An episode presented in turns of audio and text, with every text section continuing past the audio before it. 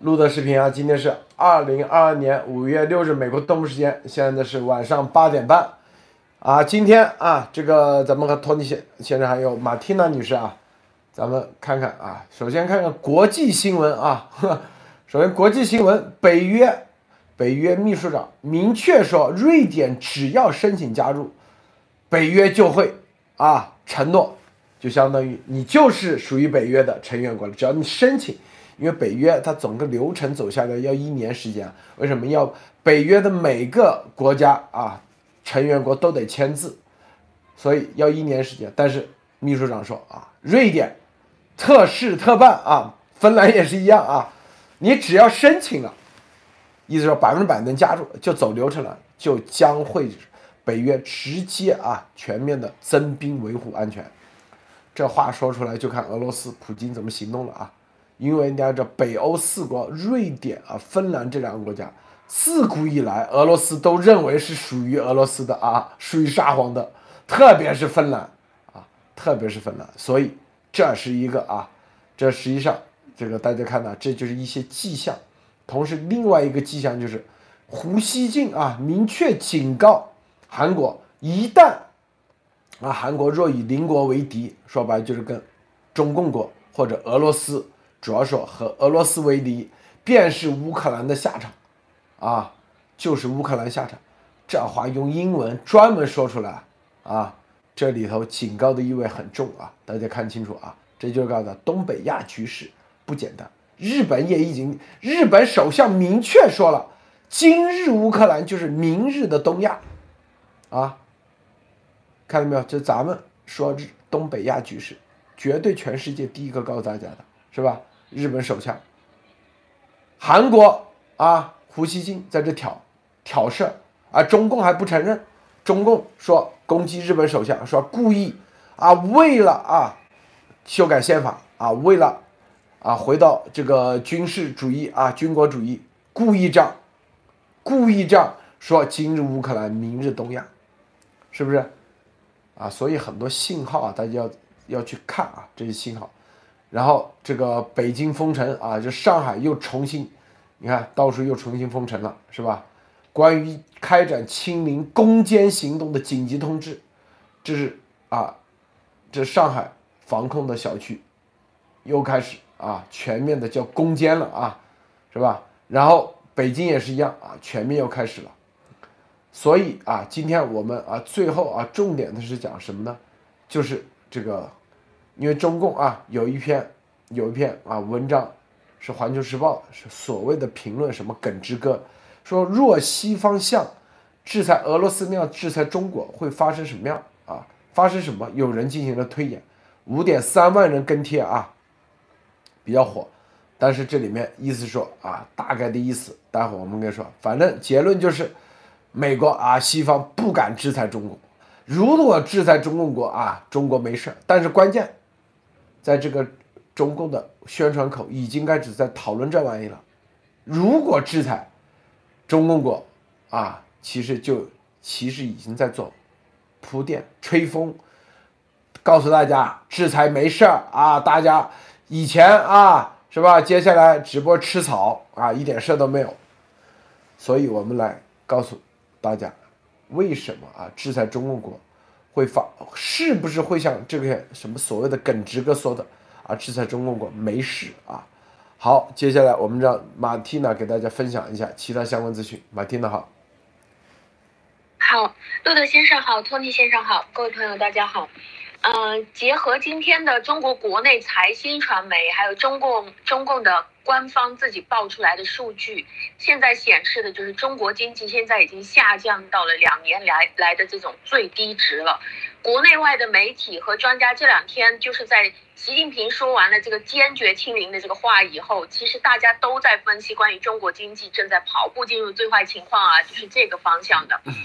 就是呃，在这边他已经就是今天我看到新呃新唐大纪元写的这一篇，他说坚持清零政策可以抵消所有的嘴皮子上面喊的保经济，也可以抵消所有的保经济的动作，所以呃今天就可以看到中共正在组织统计局去学习清零才是正确思想，其实统计局你不能乱给数据了，所以。现在的在国内的情况，很多的城市昨天启动了这种叫做常态化核酸检测，常态化的健康呃健康码突然之间弹窗出来提示你没有提呃你没有检测，然后呢你就突然禁止出行，所以各地现在都开始要求这种频度频率完全不一样的，有的地方是要求一天做一次，有的是两天一次，有的是一天两次的也有。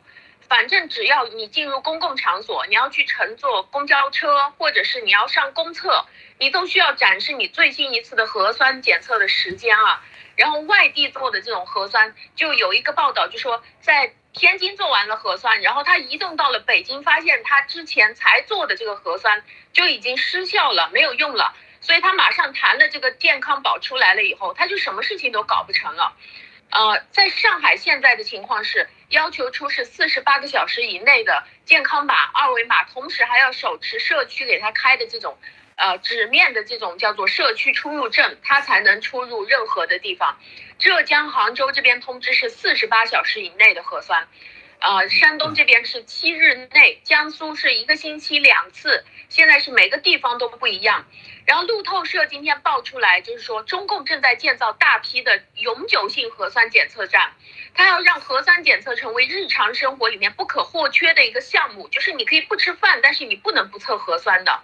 目前上海已经做了九千个了，这种叫做永久性的检测站，而且五千个已经投入运营了。杭州这边也是。杭州的疾控也是已经说出来，杭州要做一万个永久性检测站。武汉是很多天以前已经有推友发出来，就在大卡车上面拉着一体化的这种检测站的视频了。所以接下来生活在中共国，每一个人都会面临的极其频繁的这种检测的事情。呃，那欧盟商会的主席他今天就表示说，清零是行不通的。他说，欧洲的驻华企业都是在纷纷下调关于今年在中共国的这种收入，呃，企业收入的预期。他们下调的是有百分之六到百分之十五，就是目前他们估算今年至少要下降那么多。那中国的官媒现在爆出来的就是，呃，就是说上海好像已经有一些外企复工复产了，但是现在又有大量的新闻出来说这个跟实际是不符合的，因为在这个。呃，欧盟这边的民调里面显示啊，就是欧盟商会，他对所有这些欧盟针对中国的企业做了民调，所有的受访者里面，百分之九十二的人认为这个清零现在已经严重的损害了他企业的供应链，百分之八十五的认为他们现在根本没有办法复工复产，因为他们的原材料短缺，所以目前已经有四分之一的欧盟企业已经决定要撤出中国的市场了。谢谢卢先生。好，托尼先生分享一下。对，在分享以前呢，确实刚才听到马蒂娜的这个这个说的这个事情哈，永久的核酸检测站哈，联想起路德社路德先生以前说的这个，就是把中国的这个国策哈，从以经济建设为中心转换到一个现在以这个疫情管控或者说这个边上老老百姓看到的核酸检测为中心哈，这个巨大的转变哈，大家可能真的要。呃，好好的体会一下，对吧？中国的一个国策的变化意味着什么？啊，好的，我带来几条消息哈。这个今天的话呢，是这个是美股的本周的收盘日，啊，呃，中概股当然是跌哈，但是纳斯达克指数呢跟标普也都也都跌了，呃，最近的这幅跌幅确实比较厉害，基本上创下了十年以来的最长的周线下跌哈。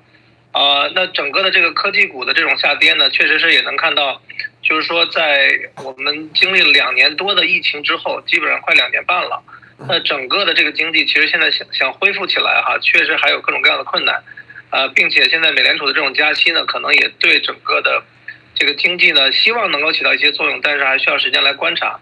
那今天的话呢，其实我们说到的这个昨天呢，这个。呃，本来说有几个预摘牌名单哈，阿里巴巴不在，但是仍然呢，今今天呢，阿里巴巴作为一只这个中概股的领头羊啊，在美国的它是最大的股票，市值最大的，那现今天也跌了百分之四。啊，那第二条消息呢，就是说大家知道这个，我们说这很多人看到了特斯拉呢，其实可能会在上海开第二个这个 Gigafactory，就是超级大的工厂。啊，目前呢，唯一的这个 Gigafactory，大家知道。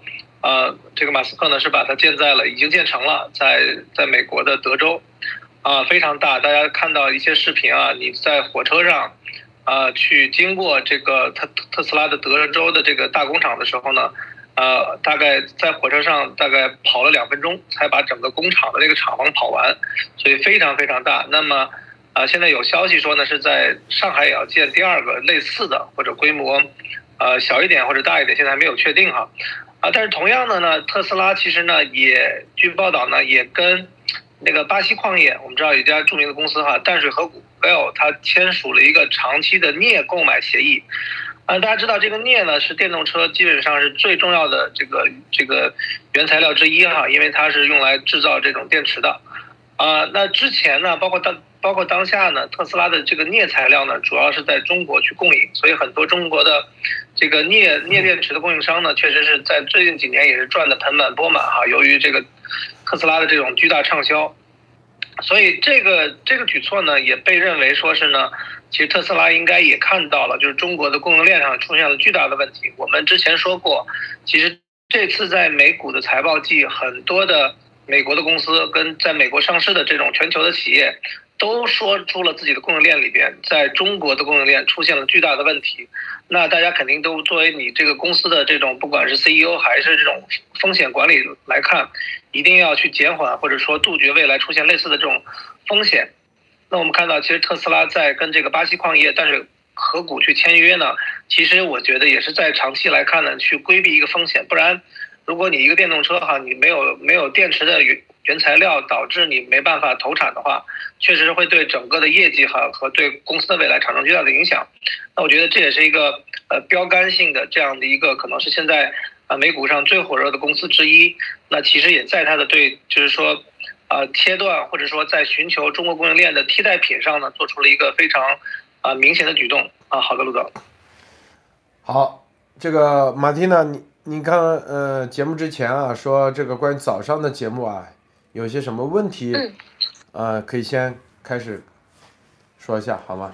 好，是的，我我就很想问问您，因为在早上的节目里面，我我觉得您提出来了一个很很大的，就是我可以看得到，呃，在推特上现有一个朋友在这里说啊，就是说路德先生在之前，呃，说了一个小的细节，就是之前爆出楚阳的时候。其实习家帮的人是挺窃喜的，因为就是呃，习也应该是挺窃喜的，就是认为说啊，借了别人之口，把这个楚阳这个事情，他自己是肯定不好对外说的嘛，啊，你们不要担心是吧？我这个呃，习家的江山不是只有女儿，是真的有儿子，未来什么东西都准备好了，你们就跟着干吧，啊，但是结果呢，没有想到就是路德社接下来路德先生爆出来了，就是呃，楚阳这个很可能。根本就不是他的孩子，因为他自己在这个方面是很很成问题的。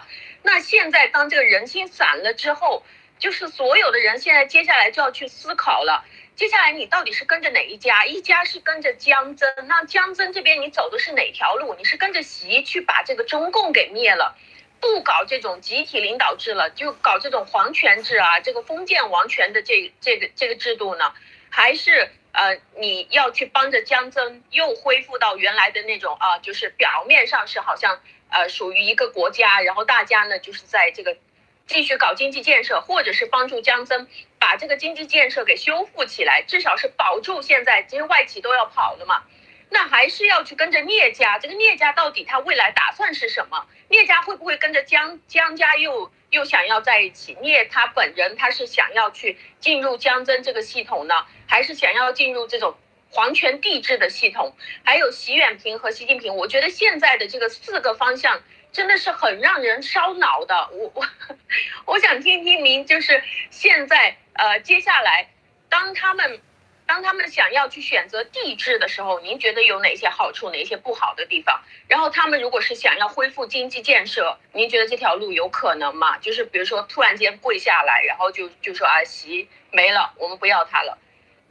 您您您听到的消息现在是怎么样的？就针对这个事情的后续或者您的分析。那个马丁呢？这个核心的是叫做人心散了啊，人心散了，队伍不好带了。至于说具体会往哪方面走，是吧？是吧？或者他每个人怎么判断？他是根据他自己的具体的，啊，他的认知是吧？他的结交是不是？甚至他自己的判断，甚至啊，以及啊跟谁关系好，哪个关系不好？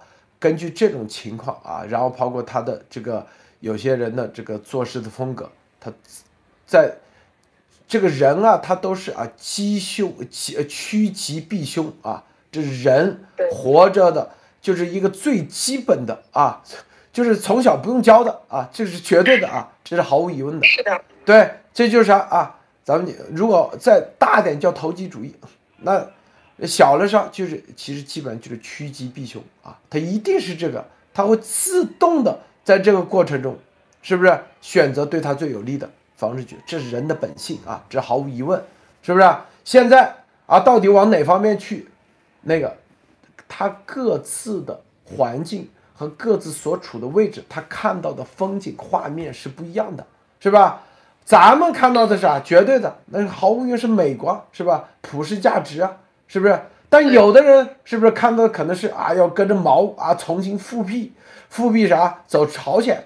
中国有这样的人，他关键是活在什么样环境？他如果是活在大西北，那从小接受那个教育，他一定啊觉得北朝鲜这日子好。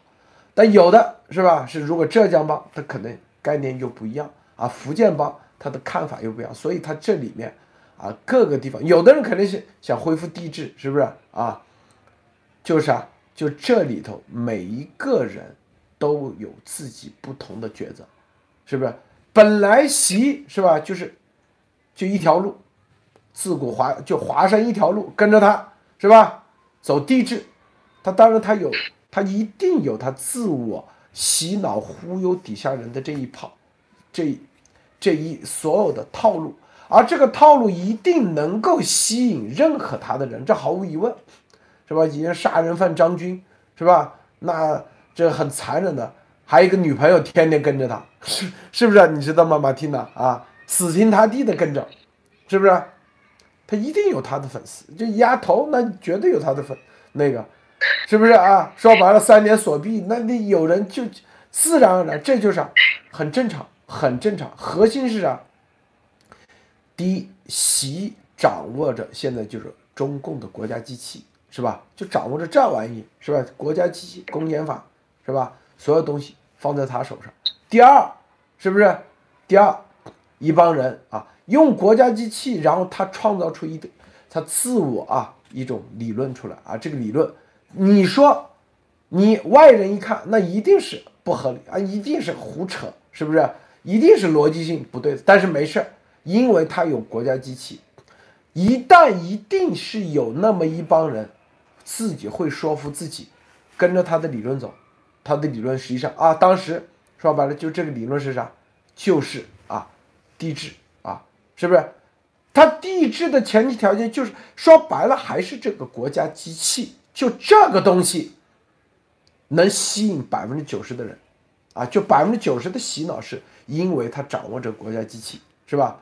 但国家机器如果第一，你是现在掌握；第二，你能掌握多长时间？如果明天就不掌握了，你看今天啊，如果有人知道明天你就不掌握国家机器，我告诉你，如果这个时间可以倒退的话，明很多人今天啊，就有人告诉你，就是百分之百，就是。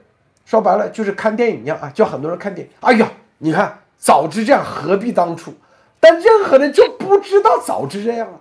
就我的意思，如果就这个人生就像这个电影一样啊，可以倒退的话，告诉你啊，明天习就不掌握关键，头一天很多人立马是吧，拼了命他都要，他绝对站出来跟他反了，知道不？是不是？所以就是这个国家机器能掌握多长时间？是这个这些人重要考虑的，也是习如何笼络人心考虑的。他要告诉大家的，是不是？第一，要么就告诉大家，从科学角度告诉大家啊，我是长生不老的啊，习是长生不老，那这这个忽悠起来很难啊，知道不啊？很难，明白不？做不到嘛？你再怎么怎么哈佛科学技术，那也做不到。明白不？啊，第二点，那告诉你，这个国家机器这个权力的延续，是不是？就算他不在了啊，是继承他的人啊，这个人绝对是他的人。哎，那别人哦，这还差不多。再继承个几十年啊，很多人，这就是权就权力的延续，就是国家机器这个延续是，这是就是你已经掌握了国家机器，那别人关心的就是你这个能延续多久，这是永远的帝王之术的最重要的考虑。记住啊，帝王之术，第一，你先要把这个国家抢到，骗到，啊，要么骗到，要么抢到。第二就是能搞多久，在你手上放多久，是不是？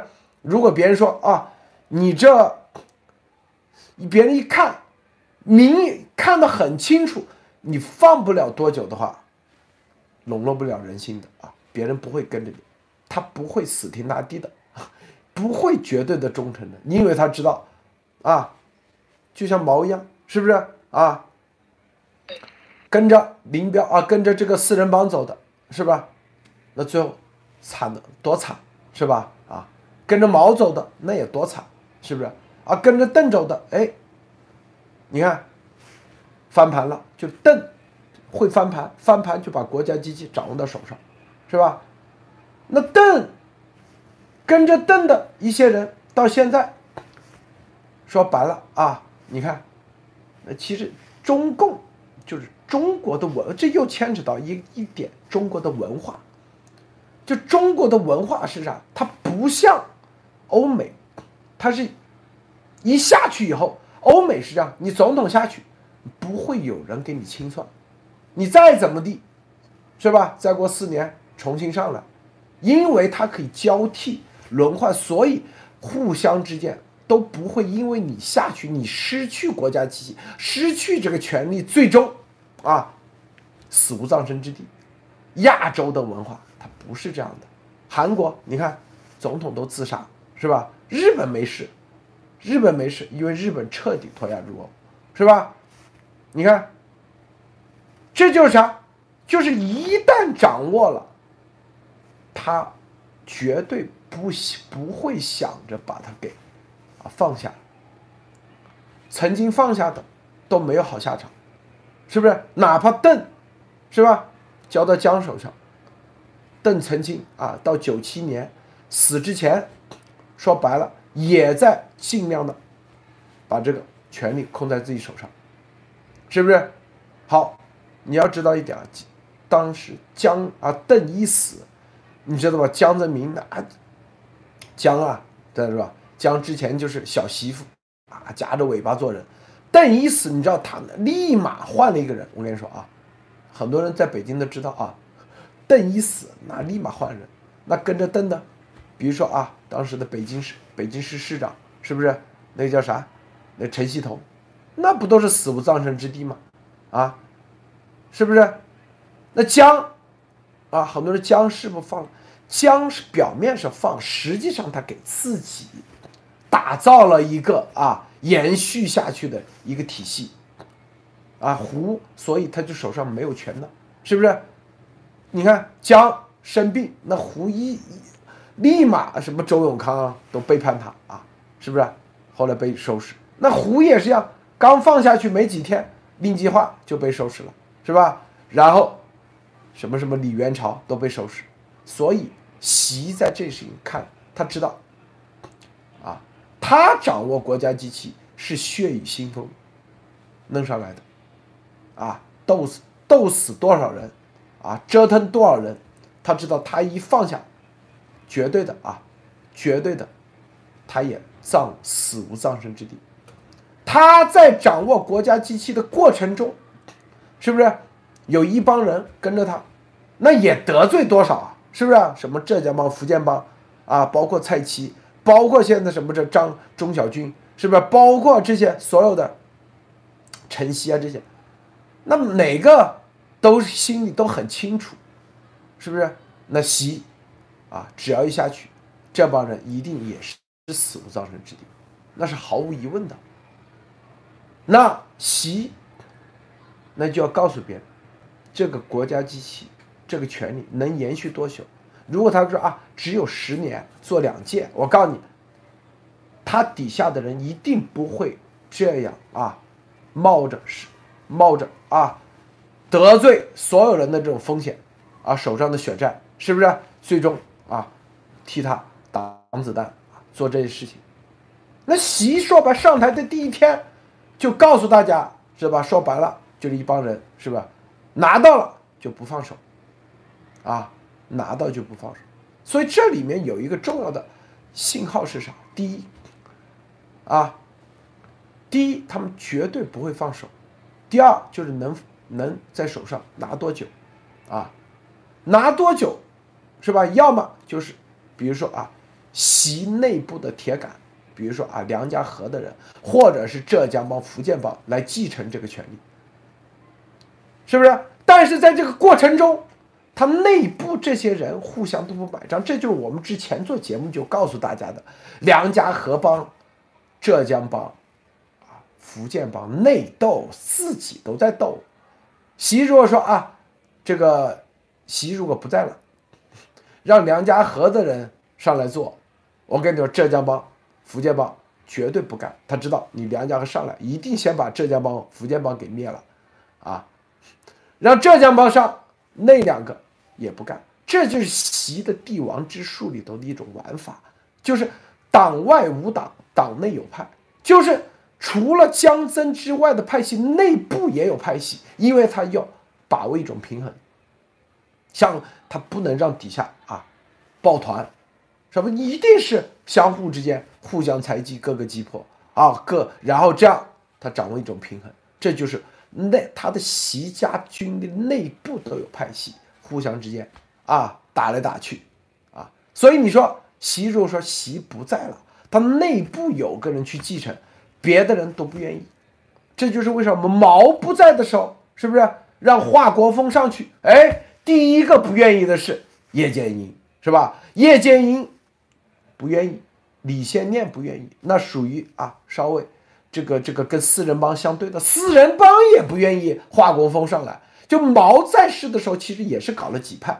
第一，以军方为主的就是叶家，叶是不是？李先念啊，以前老革命这派。第二个就是文革时候起来的四人帮啊，这些派。第三个就是搞了一个啊，华国锋所谓的，但是他找了个华国锋上来，是不是？华国锋上两边都不愿意，最后华国锋还不是下去了吗？明白吗？所以在这里头，就是习，在这个几个派系里头，他明白啊。那你们三，比如说福建帮、浙江帮，还有梁家河帮啊，这些你们互相之间都不愿意的时候，那捧个习的血脉出来，哎，大家都都服众了，明白不？这就是为什么？为什么啊？这个，这个中国中华的文化里头，他捧出自己的子嗣血，就是自己的啊这个血脉，大家都服，是啥原因？就这样原因啊，相互之间又达到了一个平衡。但是如果这个血脉不是的，或者是没有，他这个平衡就打破了，就是会导致谁先下手为强，先下手为强。是不是把这个权利抢到手？它是一个这样的逻辑，所以这个就平衡点，这为什么？就是你看，看啊，看很多什么宫廷剧，永远都说啊，这个太子啊之事是属于啊这个这个朝廷的啊，就是这个这个什么大清或者大明的这个叫做本就是故啊，就是就是定海神针，类似于这种这个。是国之本，它一直都这样，因为这个一旦动错了，那整个平衡全乱。它这因为它的这个体系是啥？它是一个金字塔结构，啊，是不是金字塔结构？这个权力是不是？它是，它不是像美国是罗马柱啊，几十万个罗马柱这样撑起来，一个倒了无所谓，是不是？它这里头是一个金字塔结构，所以它这个核心的最终就是那个瓶颈。瓶颈就是皇帝，然后到最后往下的延嗣，权力的延续，它是这样。所以逻辑就在这里，逻辑就在这里。他的这个太子啊，就是他没太子，一帮人也不会跟着他干；有太子啊，才会有人跟他干。但是这个太子如果不稳啊，有问题，那习就想办法去解决。是不是？他除非说啊，孽种也没事，是不是啊？所以他接下来是吧？那就是，但是如何把底下说？第一，他要证明这个不是孽种，就是他的啊。所以我说了嘛，他做了三次 DNA 啊检测，这都是基基因检测，这都是是不是想要证明这个啊？但这个东西不好说，就很多东西是不可说不可说啊，是不是？是吧？他明说，那就脑子里留了一个印象，就跟那个《甄嬛传》一样，是吧？那个甄嬛跟皇帝说，是吧？如果你去，你就算去测，如果只要话一说出来，啊，明白不？第一，测了，表表明你皇帝就对这个皇子不信任，是吧？啊，对，没面子，是不是？你不测。只能不测，是不是？测了，如果就算没事儿，是吧？滴血认亲没事儿，别人都说，你看你父皇对你不信任，是吧？就算啊有事儿，那你到底承不承认？承认的话，说白了，皇帝被戴绿帽子，你觉得这是好事吗？所以这个事儿啊，核心的，所以这个聂卫平厉害，就是厉害在这里，他知道。明白不？他知道，这就是哑巴吃黄连，有苦说不出，明白吧？但是这里面你不能说，又不能测，所以有人就会拿这个事做文章。核心是这一点，就这个文章，谁做赢了？说白了啊，做赢的就赢，做输的就输。你可以。有人一定会守着这个孽种，啊，说绝对不是。但是有人，这就是一个，这就是一个战场。有人一定说这就是孽种，一定说啊，这个孽种怎么怎么会啊，是吧？吹的风越吹越大，是吧？他就是又是一个角力场，最终撕裂的是啥？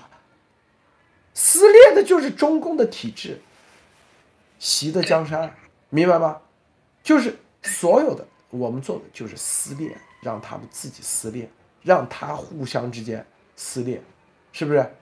啊，对，太子是国本，明白吧？这是这个逻辑啊，咱不能说。当然，如果习说没事儿，任何人的儿子都是我儿子，你也走也是，一点事都没有啊，是吧？这样。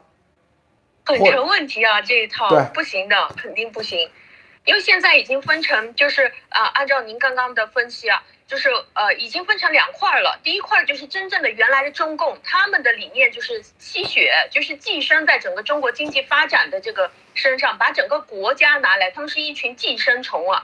就是，但是现在已经这一套已经基本上被习，如果是这样清零下去的话，那内内外外的关系全部都已经毁了，外交关系也毁了，这些送钱的金主也已经跑了，都是决定说我们不不不跟你们合作了。所以就是，如果想要继续原来的呃江或者是胡温的那一套的话。那就是说，现在这种希望越来越小了，就是寄生啊，不让别人知道中共正在寄生在整个中国老百姓这个经济体上面。另外的一套就是要跟着习近平走的这一套，就是恢复到这种王朝风格。这个是习最想做的事情，是他自己当皇帝。但是可能除了他以外，其他人对当皇帝并不感兴趣。在路德先生揭露之前啊，很可能就是那那种寄生派，就是发展经济的这这这一派人，他们。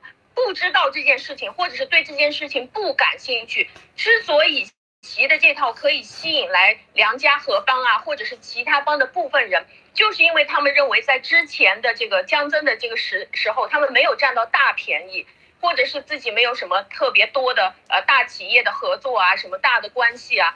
当时我觉得这个东西讲的内容就是，我们不看一个人有没有能力，我们只看一个人跟我们有多近。然后呢，他接下来想要把他的这个呃血统传下去，他讲的规则也就是我们要要讲的就是血统纯纯正。那如果是血统都可以不纯正的话，那如果是血统一定要纯正的话，那么你只要是看好这一套，接下来如果哪怕是习不在了，杨洋上来，你就是开朝元老，只要你辅助他的这个血统纯正的儿子。但是如果是现在血统也不讲了，那讲什么呢？不讲经验，也不讲能力，也不讲现在的这个实力，那肯定就乱了。电路的先生，这个这里头啊，就是这个竞争啊，这个竞争的，它就是叫斗争的层面，它是一点一点升级啊。当两方势将力势均力敌的时候，他一定要拿出自己手上的东西出来，是不是？比如说啊，挺挺这个，说这就是。这绝对是习的儿子，嗯，那边啊，因为他一定是，你记住，他内部一定是斗的。另外一说，你怎么说？说他不是，是不是？啊，这个就成为了一个话题啊，这个话题就会形成一个新的角立场，这是关键点。本来这是不存在的，不存在这个，哎，咱们啪一下就让他啊，是不是？有的人说，哎，你看又抓到了抓手。是吧？是吧？抓到抓手了，是不是？因为我们说梁家河帮，那就百分之百啊，是挺这个，挺这个啊，挺这个楚阳的，是不是？但是梁家河帮得罪多少人？这一次疫情，你去看看，所有的检测疫苗跟浙江帮、福建帮半毛钱关系都没有，知道吗？你就看福建莆田医院。有机会参与这些所有的吗？没机会，我告诉你，明白吧？浙江帮啊，有多少现在照样啊，已经不值得信任了。告诉大家啊，丫丫这个事习啊，这是他内斗的一个重要的结果。我告诉你，丫丫这个事，当然丫丫是咱们那个，就跟咱们说啊，楚阳这个事情，咱们打咱们的。但是在他们内力，在他的内部产生另外一种化学反应，明白不？这是梁家河帮打浙江帮的，杭州的，是吧？浙江帮，第一，第二，是不是？你这背后一定有大问题，是吧？啊，第三，一定拿着这个，我据我了解啊。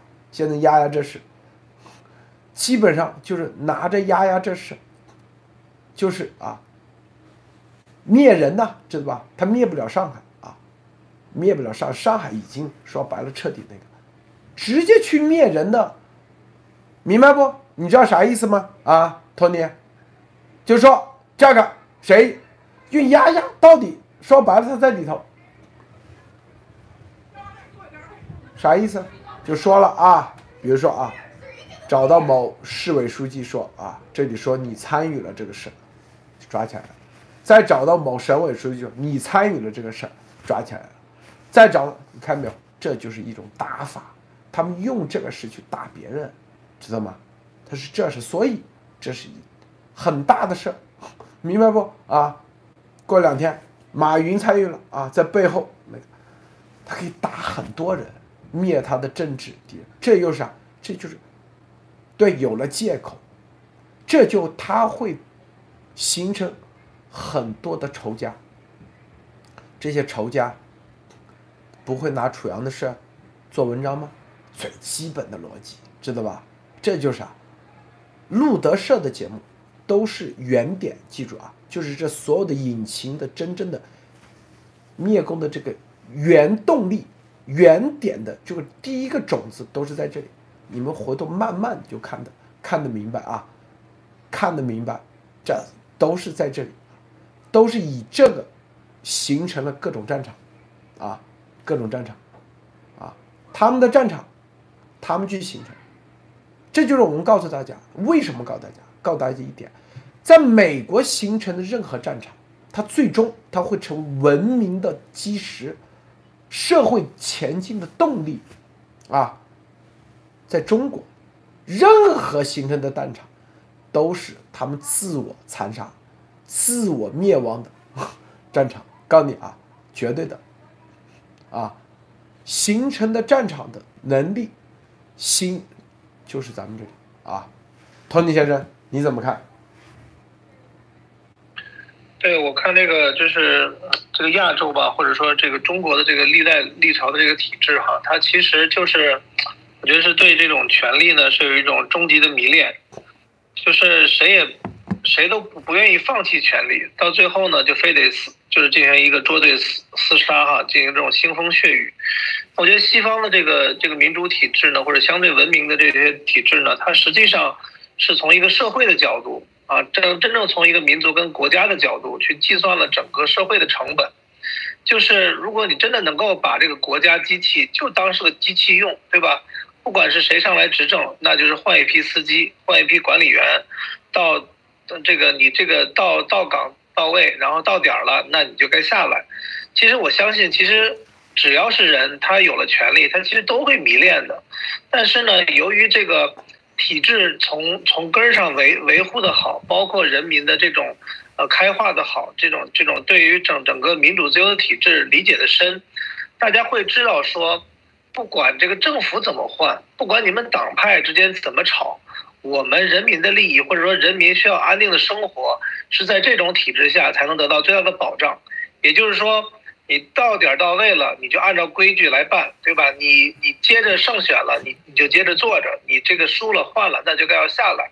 其实最后的我。反正我我看到点什么呢？就是说，整个国家其实经历了这么多年以后呢，这个西方的体制是吧？从英国开始，它其实就是把一个社会的成本记到最低。因为大家看一看哈，我相信很多很多人，包括我自己啊，在上海进行这么严酷的封城之前，然后逐步推广到全国，包括之前有西安，对吧？在那个以前，大家可能都不会觉得说，哎，这个东西对老百姓吃饭。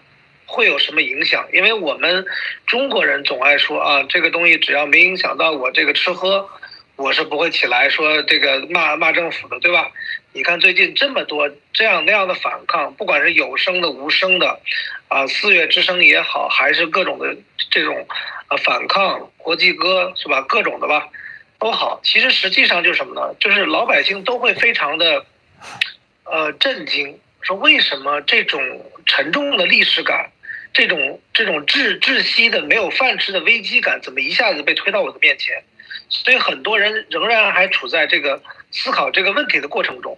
所以在这种情况下，大家就能知道，真的，当当这个社会走到这一步哈，是因为我相信。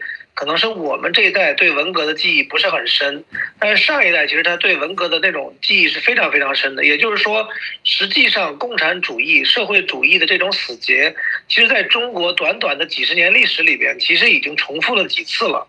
只是说每一代人的呢，他都知道，就是说现在这个执政党这个中共呢，他都知道，其实如果这种记忆对于他的执政是很不利的，所以他就要千方百计的用他的这种宣传。用他这种洗脑，对吧？用他这种灌输，然后来去更改人民的记忆。所以，所以这种人民的记忆呢，在几代之间，他没有得到传承。大家想想，如果我们的爷爷辈、父父亲一辈、父辈们，都把这种反抗、痛恨、抗争的记忆传给我们的话，我觉得中共。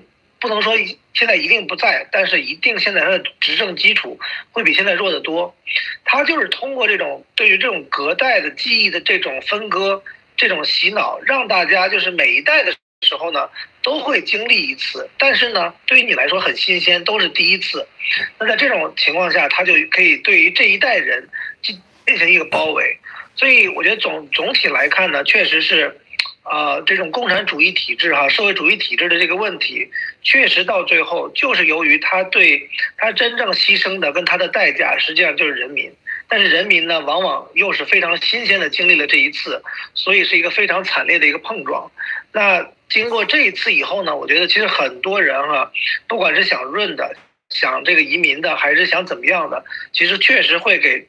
我觉得是应该是中国近代上应该是，呃，大过文革的一次的对于整个全中国人民的一个一个警醒。因为当文革的时候呢，那个时候毕竟中国跟世界的接轨，跟世界的这种距离还相对比较远。那时候跟这个全世界其他国家可能也都没有建交，大家根本不知道整个世界是怎么生活的。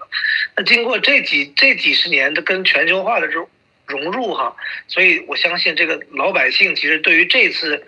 呃，迎面而来的这种恐慌，跟迎面而来对这个事情的反思，其实是对整个中国未来推进这个民主化是非常有帮助的啊。阿鲁德，这个啊，这个刚才说为什么咱们是可以说这个第一啊，这个首先啊，咱们说白了这么多事情啊，说的习的是家里的事，十年前的保健医生是吧？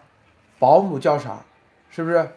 然后内卫啊，这一所有的细节，有谁知道啊？这是第一。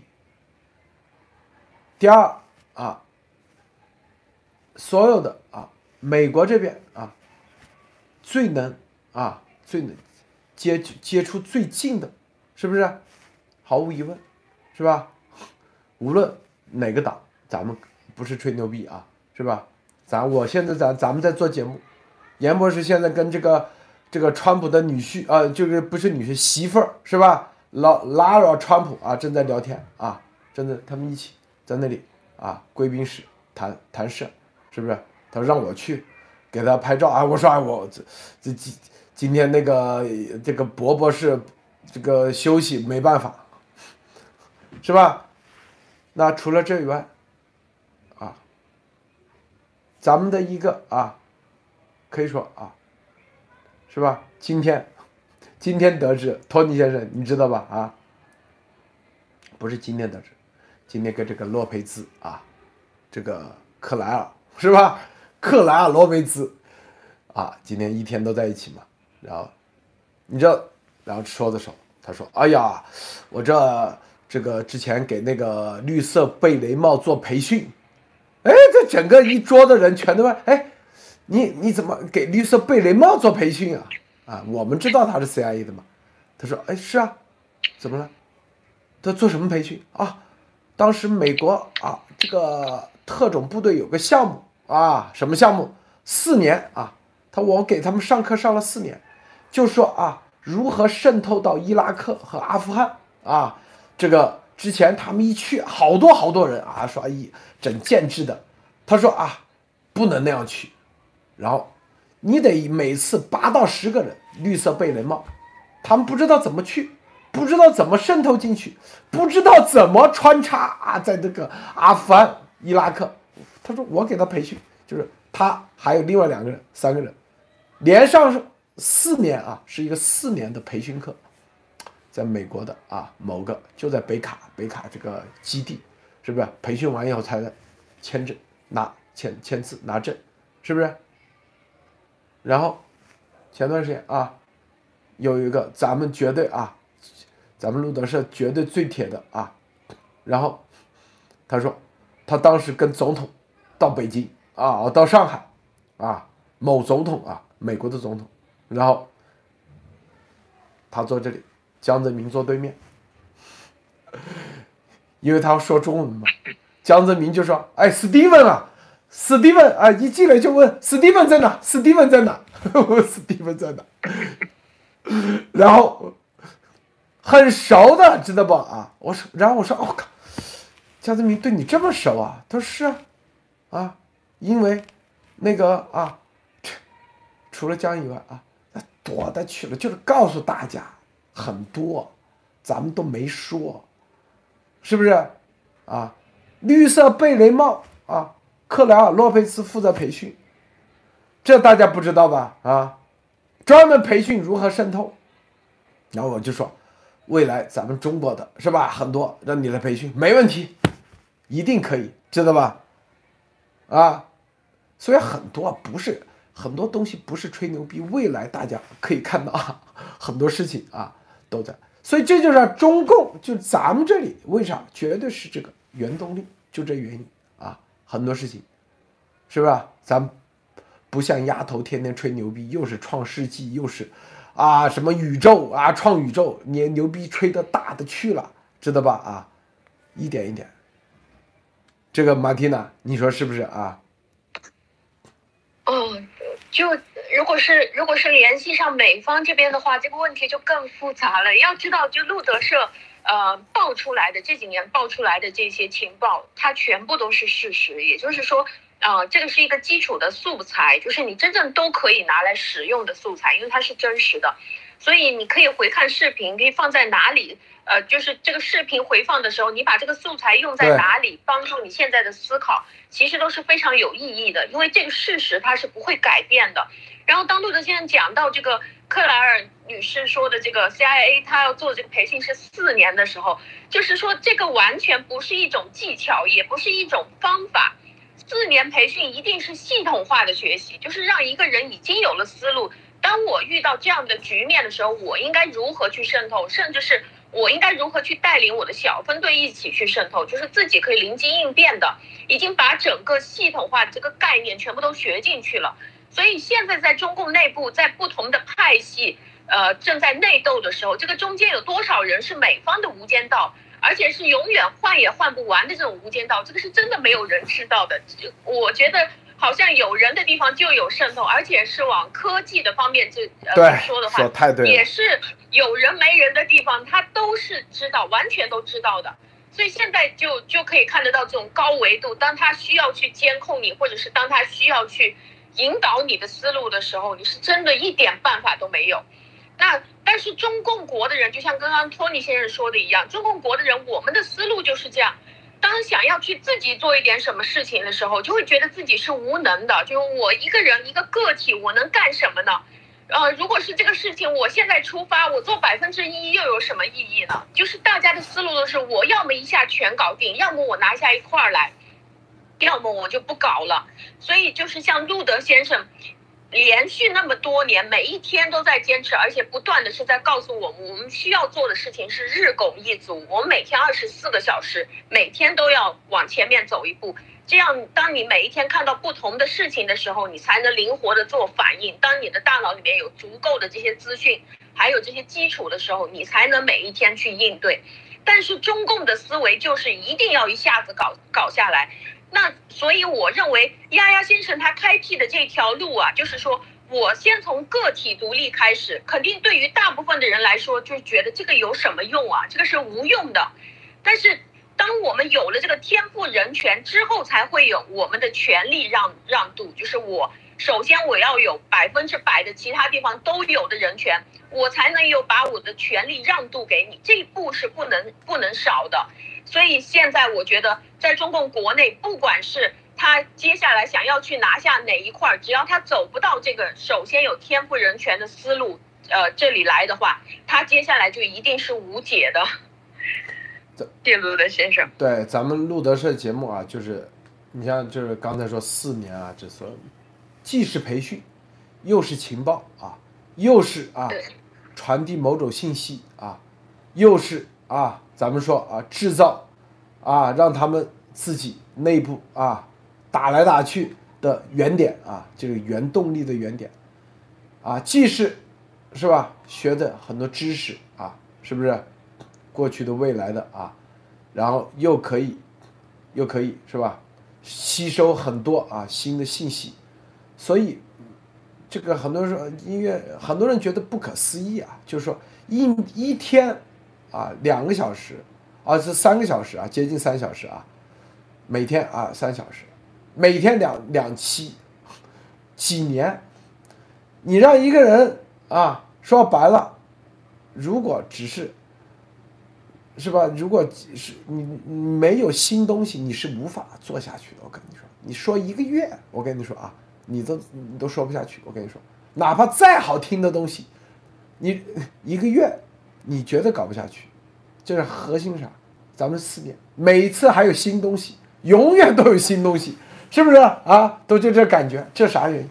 这就是个，这是一场真正的咱们的灭共运动，知道吗？啊，咱们不是跟着别人的说，做做个节目啥报道啊、播报啊，然后今天哪里了，明天哪里了，是吧？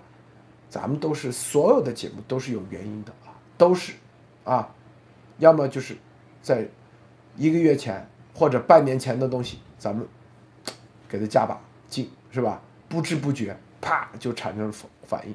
如果这反应没起来，我们再给它加个，缺个缺钠，我们就加钠啊；缺碘，我们就缺加碘，是吧？就加东西进去，是不是啊？这都是试探的，是不是？这就是绝对啊！今天我们跟他们说嘛啊，美国独立运动宣言运动是一七七六年，那个时候没有电脑，没有电话，啥都没有，那个时候可以这样做。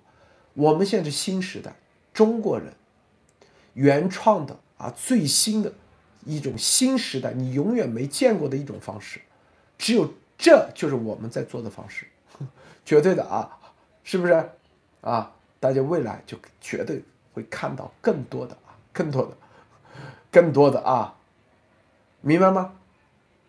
出来绝对会让大家，绝对不是像丫头，搞了几年啥都没有。是不是屁都没有？是吧？搞来搞去就只有班农啊，加个纳瓦罗，还有谁呀？是吧？未来大家会看到很多啊，这都在一步步一步啊，更多的是不是？这个托尼先生啊，是我觉得这个嗯，就是人的人的判断呢，往往来自于经验，对吧？或者你的知识。或者过去嘛，然后这这个也是非常正确而且非常呃常见的一个方式，呃，所以其实大家对呃民主运动呢的判断跟期望，其实也是来自于我们过去或者现在曾经看过的一些方式。那但是到底那但是经过了几十年呢，就是说到底过去的一些方式是否真的去适用？是否大家都在去想啊？中共掌控了国家机器？啊，掌控了这么多的东西，那到底要怎么去啊？所谓的推翻中共，或者说解体哈？那我觉得其实现在就是我看到的一个点呢，就是说是我或者我我现在想讲的一个点呢，我觉得就是说确实是要一个从内到外的一个这样的一个力量，因为就是说从外部来看哈，中共它由于这么多年哈，他非常清楚他自己的弱点在哪里，所以呢，他去放了很多的消息，或者说我们觉得就是说在这个叫宣传哈，其实就。最近那有各种各样的报道哈，在这个国外在雇网红来做宣传。对，因为做了宣传以后，它有两个作用。第一个就跟洗猪头一样，把自己包装成人畜无害，就是实际上跟《三体》讲讲的那个概念很像哈，就是把你的这个威胁信号降低。你觉得哎，我是好人是吧？我想我是个好人，我想做个好人。那你这个时候你就不会迎来就是说别人的这种注意，或者别人出问题的时候，比如说。其他国家出了问题，这个美国、北约看到，哎呦，俄罗斯这个坏蛋，对吧？他不会觉得说，哦，是是中国在背后在这儿，就是使这么大的力量，给了这么大的帮助。我觉得如果没有一系列的情报的话，其实不会迅速推进到这个洗法案出来。对吧？说明其实对对于中中国的研究，对于中共的研究，对于习近平的研究，其实很多的国家组织跟机构都是一直在进行的。那进行的原因，其实前提就是说你要 recognize，就是你要认识到它是个威胁，你才可能说去立项，你才可能会投资源、投精力、投人力去做这样的事情。对我觉得这是第一点哈，就是说中共。过去这么多年，把自己打扮成人畜无害的小姑娘哈。第二一个是什么呢？就是说，你真正要解构的话，你真的要对这个中共这个体制非常懂的这个，呃，这样的一些人出来。所以我觉得，呃，这个雷言录里边，我们说这个这个雷哈，我觉得是非常非常关键，而且，呃，是之前好像其他的我们看到过的一些方式里边非常少见的。而且我之前也讲过这种方式的奇妙哈，也许有些人呢，路德先生是知道，但是可能有些人呢，路德先生也不知道。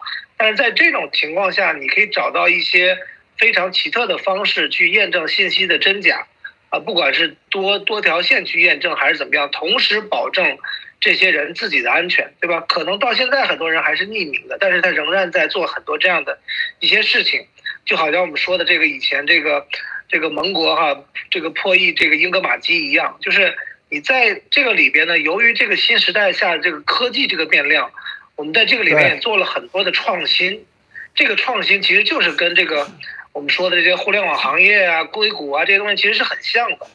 有些也许是一些方法上的创新，有些也许是一些新的元素的加入。对吧？那导致这个事情整个的这种开花结果，或者正在路上呢，大家就能看到一些，哎，好像这个地方的风景不太一样。所以我也觉得这可这也是我看到，就是说很多的这个节目，对吧？我们看到这个讲各种各样的哈，呃，不管是 YouTube 上还是别的媒体上，其实有很多人在讲。但是我觉得真的有一点非常不一样，就是。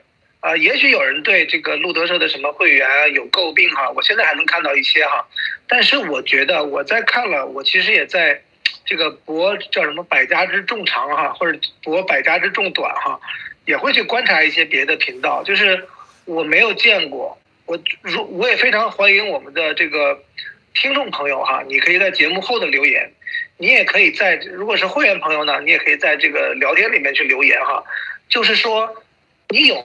没有还看到一个节目有这么多的会员朋友们在留言的，我到目前还没有看到第二个，我也非常欢迎大家帮我这个这个开开眼哈，帮我这个留言说哪个频道可以有这样的一些呃这样的一些这种效果哈，那大家可以给我讲讲。所以我觉得这个里边又是一个很大的变量，因为这些会员的留言呢，里边也确实可以提供很多非常新的角度，同时有一些非常好的即时的消息。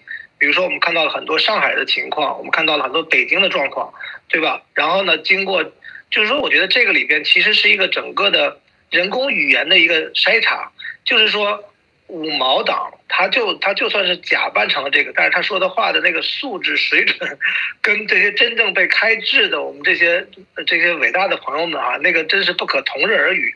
所以我觉得这整个是一个。那智力激荡、脑力激荡的一个过程，所以呃，个人也非常享受这个过程。阿罗哥，这是啊，这次在南卡啊，南卡，南卡这个会啊，共和党会，这个啊，第一次啊参加这个共和党的这种会啊，五五百块钱啊，就说五百块钱 VIP 票啊，然后一个两万块钱一个桌子啊，一个桌子的票，这就是你可就是。然后跟这些啊，这个能吃饭，所以就在美国这，所以这个政治活动啊，都是一样啊，都需，就是你如果呃 VIP 五百嘛，不是 VIP 的，一百多块钱一个人，一百多块钱，然后你看视频，所以很多人说啊，为什么卢德贤不呃不拍点视频？这这第一，现在视频要花花钱，它有版权的，知道吧啊？但是我可以拍一些那个啊部分视频。所以节目大家看不了啊，在那个 YouTube 上没有，它只有单独的啊，啊，但是没办法啊，这这个这美国就这样啊，啊，这搞了几十年，这会这这玩意这会啊，咱们未来都这样，就中国未来都是这样的，都这样的，记住啊，千万不要去跟着中共的方式走，一定是要和西方接轨，全面的接轨，无缝的接轨，是吧？啊。中共啥都接轨，为啥就体制不接轨？就说白了，权力就不想监督，说白了就是拿着权力不想放下，不想换，不想让别人来，是不是？就这点，同时自己的权利是吧？要无上，无上拥有啊，永远拥有，是不是？就这点，就这点事儿吗？是吧？如果啊，是吧？如果这就。你你权利愿意啊轮替是吧？愿意接受监督，中国的问题就会一点点解决。就任何啊任何啊所有的在过程中产生的负面的，它都会在这个过程中不断的解决解决解决，不会积压成社会矛盾，不会让中国就是三百年重新来一次，王朝又推翻。啥东西你就没有原始积累？美国为啥很多人美国做事慢？对，别人就是慢。但是美国是啥？它是积累。中国啥？啥都快，快完以后，最后来推倒重来，永远原地踏步，知道吗？是不是？别人就是有老钱，钱多的是吧？他就投资科技。投资文学，投资艺术，是不是？老钱是来自很多代的积累。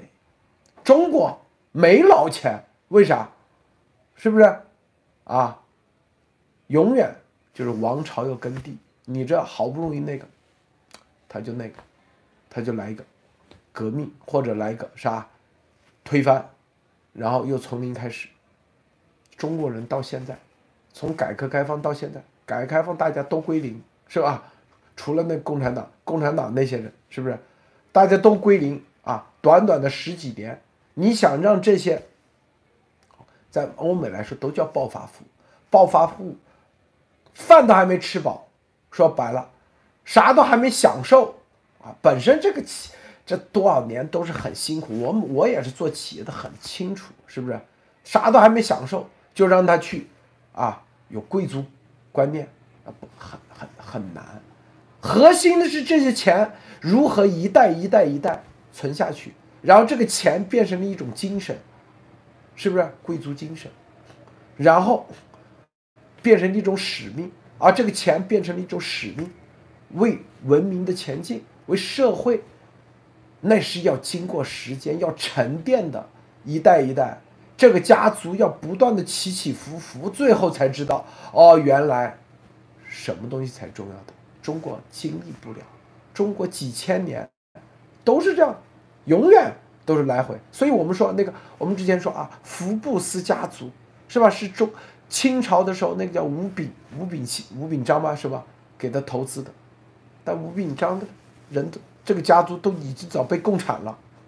经过清朝灭了，然后啊，然后又是这个一二二战是吧？抗日本侵华，早都不知道人都去哪儿了，富不过三代，就这个意思啊。人都不知道，但是别人你看多少代延续下来，成了一种啊。贵族精神，是不是？那中国的有钱人都去哪了？因为自己把这些有钱人给抢掉了。我们不希望真正的这个社社会是啥，是吧？就必须得有这些柱子，这个柱子一定是包括啊贵族，也包括平民，既包括科学家，也包括资本家。既包括啊，普通老百姓，也包括，是吧？一代一代传承下来的啊，这些非普通啊，说白了，日子过得好的，但是你得有贵族，所以这个柱子绝对不是中共说的什么无产阶级才是柱子，也绝对不是啊，以前只有什么八旗子弟这种才是啊继承下来的，是所有的各行各业。都有这个社会责任感，都有这个这个精神的时候，我告诉你，这个社会那就是真正咱们想要的，咱们做的，推动的就这。就像日本第一次明治维新的时候，并没有真正让这个是国家啊，让这个民族真正领悟到啊，他们需要啥，要成为啥。对脱亚入欧只是一个简单的理解，啊，二战让他，是吧，让他彻底明白了，你再怎么啊，你在内部的体制啊变化啊，再怎么集体主义，再怎么啊什么什么东东方的精神，最终还是输，就跟今天我看网上看到，看到有个人发了个什么少年很恐怖的，大家看。我给大家听一下啊，吓死人，是不是？这疯狂疯狂至极，是不是啊？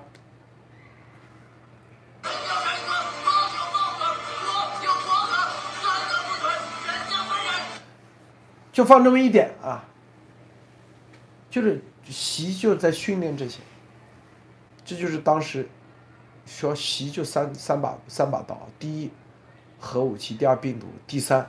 就是一帮啊，现在从还在学校里头的一帮愤青，就这个，这有用吗？你再那么你比日本厉害吗？啊，就这帮在科技面前就是炮灰，一分钟就没了，一分钟都没了，有用吗？搞这玩意是吧？但是他觉得有用，能吓到吓唬一帮人，你说这这就是啊，跟不上时代，没办法。所以这是我们告诉大家，咱们做的不需要天天啊一堆人啊，因为一堆人的方式在这个时候已经不管用了。打仗，你看乌克兰战争也是一样，也不需要什么坦克啊，集体是吧？几千个坦克没用，核心啥？产生啊创新科技的土壤，这是未来需要的，未来科技才是真正。改变这些所有的脑残的唯一方式啊，在科技面前，这帮人立马下跪，好吗，缇娜啊？最后分享一下。是的，我我来捋一捋啊，就是我我来捋一捋，就是关于我认为现在中国人其实最欠缺的东西，就是关于人权的概念。因为在之前，就是在习之前，胡温的这个时代，其实他是作为一种无为而治，就是彻底敞开手，他就不管，他就给你自由。所以在那个时候，大家体验到的就是一种绝对的自由，就是就是在没有法治的这种情况下，就是自由夹带着相互伤害。他跑他的，你跑你的，他在那边呃去累积一些垄断企业啊，各个行业在这这个时间里面，他在拼命的去吸收所有的这些平民或者是普通老百姓的这些创意点，然后拿来变成他自己垄断的东西，然后把整个国家的经济都吸在这些这些部分上面。所以其实当时绝大部分的老百姓感受到的就是人人权对我不重要，因为我有人权，因为我是自由的，但是。接下来到了习的这个时代，你就可以感受到的东西就是我的自由慢慢的一步一步的被削弱，就是从一开始他开始在这个呃宣传上面呃不断的给你洗脑啊，讲一些很奇怪的话的时候，你感觉哎奇怪，这个东西跟我有什么关系？为什么会说这么老套的话出来？到了现在，当每一个人已经被关在家里面的时候，意识到自己失去自由、失去人权的时候。只有在丧失的时候，才会感觉到原来我的自由和我的人权那么重要。当你的门被砸开的时候，你才体你你才能体验到说人权是对我来说多重要的一块东西。而现在习的时代，他要的就是不给任何的自由，只有所有的东西就是相互伤害，就是不管你是哪一方，只要你跑得快，只要你抢得多，那么你接下来就是赢的。这个是因为他是回到原来。来的这种古代的这种抢夺方式了，所以现在也不需要教育了，你学什么学？没有什么东西好学的，大家讲的都是武力，谁谁抢的东西多，谁的关系跟着皇帝好，谁就可以接下来当老大，就是在你的这个片区当老大。所以，呃，当大家开始渐渐的意识到人权是非常重要的时候，你开始去看到底全世界其他地方的人有什么样的人权。接下来你是需要做的是有意识的去让渡你的权利。我觉得中国人是完全没有这个意识的。就像当大家结婚的时候，所有的人都说啊，你结婚了，我们恭喜你，你进入了幸福的殿堂。然后结婚了以后，突然之间就发现你的另一半说，我不让你说这个话，我不让你交朋友，我不让你去上班，我不让你怎么怎么。当每个人就因为你没有人权意识啊。你不知道结婚其中最大的管控能力是你们两个的所有钱，或者是你们的所有这些收入，接下来就一起共用了，而你个人还是有自由的。所以在大家都不明白的情况下，就是相互模仿。哎呀，我老婆也打我是吧？我老公也是不准我出门，所以就是大家没有人权的概念，在国家里也是没有这个人权的概念。所以接下来如果是大家图快的话，就说哎。你们美美方想要帮助我们吗？我们这边有一个城市独立了，那美方要问的东西是：你们这边独立的城市是什么结构？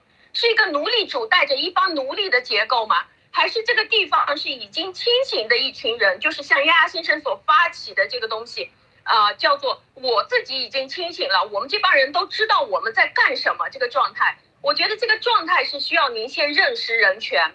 先知道自己是怎么样，然后你再有意识的让渡你的权利，你才能真正的和西方去接轨，你也才能够真正的去把握住自己的人权啊，包括你自己的价值啊，包括你自己的知识产权啊。当你失去的时候，你会认识到原来我拥有过。那么现在，当你大家都认识到自己是拥有这个东西的，我我觉得就离清醒会更近了。好的，先生。啊，这个时间原因啊，我这个得立马得有事啊，去，去，去出去啊。